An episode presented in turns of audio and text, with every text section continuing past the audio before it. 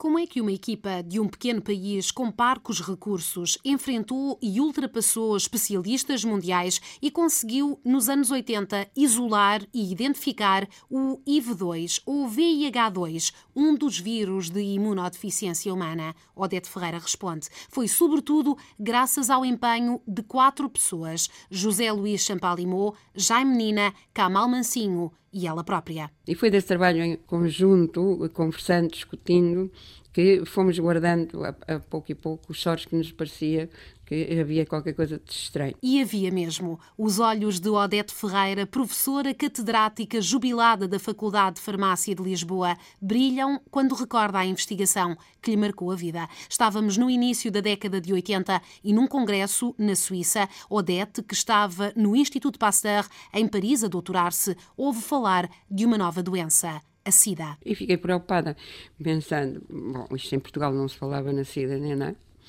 se realmente esta, esta, esta infecção se vai difundir por aí fora, as pessoas não estão preparadas, vai ser uma desgraça completa. Odete Ferreira começa a chamar a atenção, depara com a indiferença das autoridades, indiferença que contrasta com a colaboração dos clínicos. Continuei a trabalhar e com os, com os docentes de, de de, de, todos os hospitais, mas havia um hospital, sobretudo, que era o Egas Muniz, que eh, me criou muitos problemas, porque eh, havia um certo número de doentes que eu não conseguia dizer se eles realmente eram seropositivos ou não, porque tinham uma fluorescência um bocado estranha. E trabalhei com, com, com, conhece ainda hoje, o, o professor Kamal Mancinho e com o Jaime Nina, que eram da equipe do professor eh, do Dr. Champalimont e nós trocávamos muitas impressões, saber, eles achavam que eles estavam com uma imunodepressão,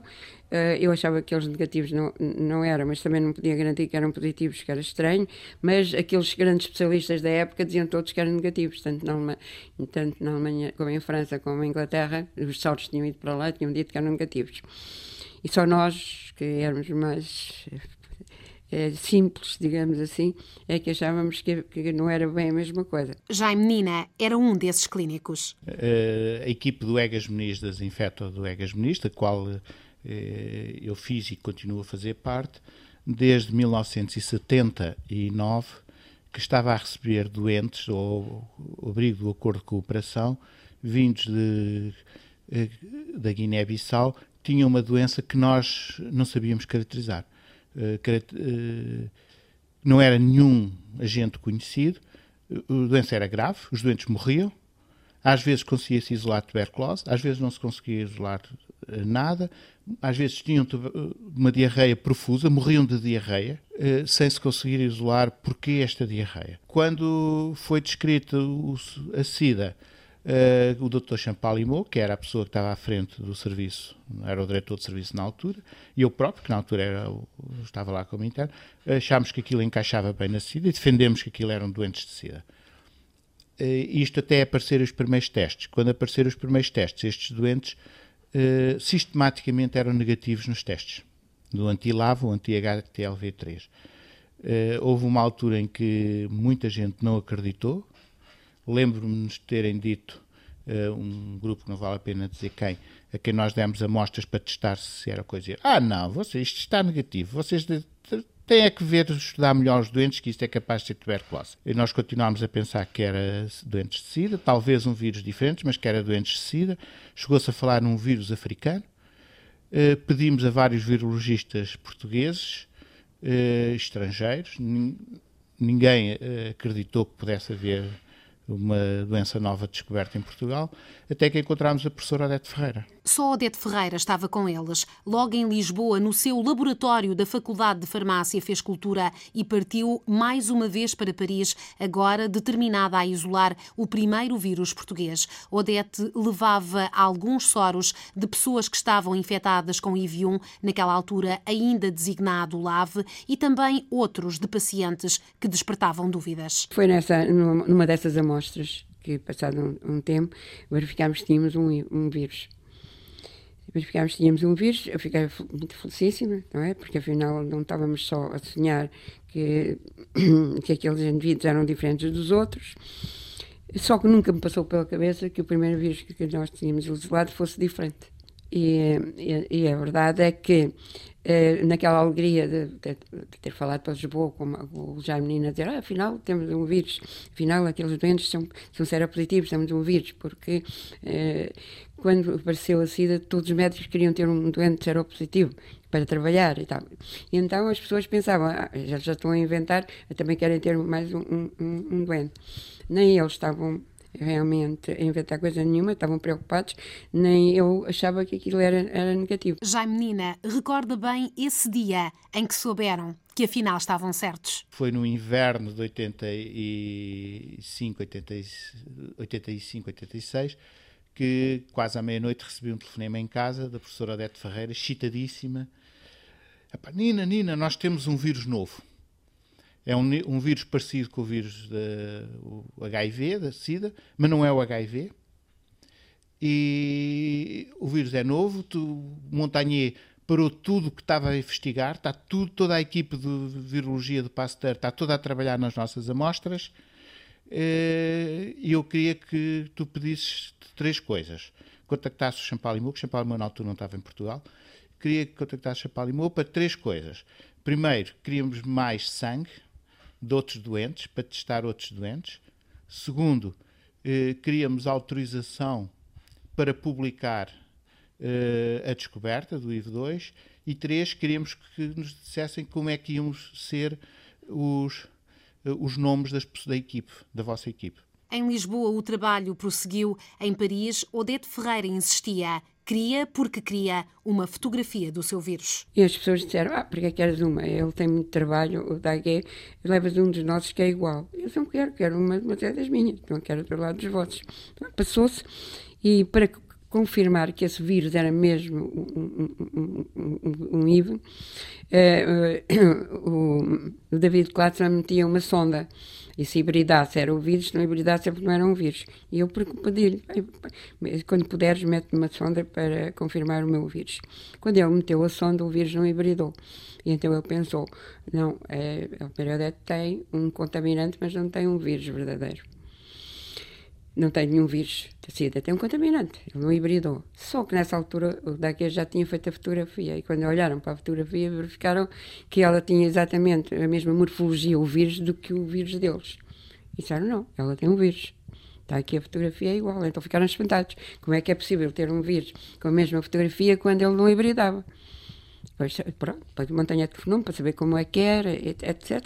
Portanto, isto foi evoluindo até que se resolveu sequenciar o, vir, o genoma do vírus e se verificou que havia uma diferença de mais de 30% entre um e o outro, portanto era considerado um vírus novo. Então foi então assim que nasceu o IV2. Aquele era simultaneamente o primeiro vírus isolado em Portugal e um novo vírus, o VIH2 ou IV2, como preferem os investigadores. É assim que ele é agora conhecido. Antes foi MIR, nome dado pelos investigadores portugueses, depois chegou a chamar-se LAV2. Era um outro vírus, explica o infecciologista Jaime Nina, um outro vírus também capaz de provocar a SIDA. É um vírus do mesmo grupo do vírus do IV1, eh, mas diferente. Eh, portanto, são espécies diferentes, no mesmo sentido em que uma zebra é diferente de um cavalo. São parecidos, mas não são iguais, são diferentes. Eh, eles dão um quadro clínico igual, portanto, é SIDA, portanto, exatamente igual, não, não há diferença clínica. Há algumas diferenças virológicas importantes, diferentes, quer nos meios de transmissão, quer na fisiopatologia, quer principalmente nos testes diagnósticos e na eh, e na resposta ao tratamento. É o retrato simplificado do IV2, cuja descoberta foi anunciada em março de 1986. Em agradecimento pela nossa uh, persistência, digamos assim, uh, uh, o Montagnier avisou a comunidade internacional de que havia um novo vírus aqui na Gulbenkian atenção a Portugal. Luc Montagnier, virologista francês de dimensão internacional, professor do Instituto Pasteur, um dos protagonistas na história do IV ou VIH, levou de Lisboa nessa altura mais sangue. Era necessário confirmar que havia mais gente infectada com, aquele, com o vírus de nós. Aí fomos buscar aqueles nossos todos interrogados e que eram positivos, conseguimos dos 15 isolar 13 vírus, e portanto começámos a demonstrar que havia o segundo vírus. Paralelamente, o, o grupo do do americano, trabalhava com Max XX e outros, achavam que não, que o nosso vírus não era patogénico, na medida que devia ser o mesmo que eles tinham isolado em três prostitutas do Senegal. Mas a equipa americana estava errada. Nessa altura, o Dr. Champalimão, que começou a fazer o estudo clínico desses doentes, verificou que eles tinham infecções oportunistas da mesma maneira, embora diferentes das outras. Não se considerava a tuberculose nessa altura como uma, eh, uma infecção oportunista que caracterizasse a SIDA, as, as, doenças, eh, as infecções intestinais também, com, com, com criptosporida e com isospora belli, eram doentes que raramente tinham sarcoma de Kaposi, Tá? Mas, eh, portanto, eh, esta descoberta veio permitir não só detectar que havia gente infectada sem se dar por isso, visto que estava negativa, como eh, acrescentar algumas infecções oportunistas que podiam caracterizar SIDA, visto que inicialmente eh, a caracterização de um doente que tinha SIDA eh, tinha que obedecer apenas a critérios clínicos. Portanto, foi, uma, foi um, um passo importante na, na, nossa vida de, de, investigadores. Isolar e identificar o HIV-2 ou IV2, o outro vírus que provoca a SIDA, o vírus menos frequente no mundo e com especial incidência na África do Oeste, sabe-se agora, provou naqueles tempos já a importância do diálogo permanente entre a clínica e o laboratório. Trouxe mais apoios para a Faculdade de Farmácia e prestígio para toda a equipa. O governo francês, como pode ver na minha, na minha, meu currículo, eh, por ter eh, contribuído para uma descoberta muito importante para a humanidade e em colaboração com, com o Instituto Pasteur, me deu então eh, a Legião de. Eu ganhei, não é? Depois veio o presidente Mário Soares e que achou que tinha honrado o nome para além de fronteiras de Portugal e me deu depois eh, também eh, a condecoração eh, da Ordem Militar de Santiago de Espada. Todas estas distinções foram importantes para Odete Ferreira e para José Champalimau, mas o prémio Universidade de Lisboa 2006 foi especial. Confessa esta mulher, pequena mas enérgica, já na casa dos 80, que investiu na modernização da Faculdade de Farmácia, na formação de uma escola de investigadores e que coordenou a Comissão Nacional de Luta contra a SIDA entre 92 e 2000. Fomos recebendo, fui recebendo prémios ao da minha carreira, pontuais porque tinha feito uma coisa ou tinha feito outra, tinha melhorado as relações com a França, ou tínhamos na cooperação com a França, tinha feito enfim, alguns trabalhos. Mas de carreira, quer dizer, a fazerem uma avaliação de uma carreira inteira e da maneira como o fizeram e como o fizeram, é, é, é, é como digamos assim, é, é senti, fica, é muito, sentimos muito, é comovedor, nós ficamos é, a pensar que talvez até tenha sido um exagero, mas é sempre bom, porque como eu costumo dizer, normalmente nós só somos reconhecidos depois de mortos. E eu tive a felicidade de conseguir ainda em viva ver que tinham reconhecido o meu trabalho. Odete Ferreira, de voz embargada pela emoção, no gabinete que divide com outra professora na Faculdade de Farmácia, não muito longe do Salão Nobre da Reitoria da Universidade de Lisboa, onde, no dia 9 de maio de 2007, recebeu este prémio. Terminou o discurso nesse dia especial com uma citação de Fernando Pessoa. Ser feliz é deixar de ser vítima dos problemas e tornar-se um autor da própria história pedras no caminho, guardo todas. Um dia vou construir um castelo.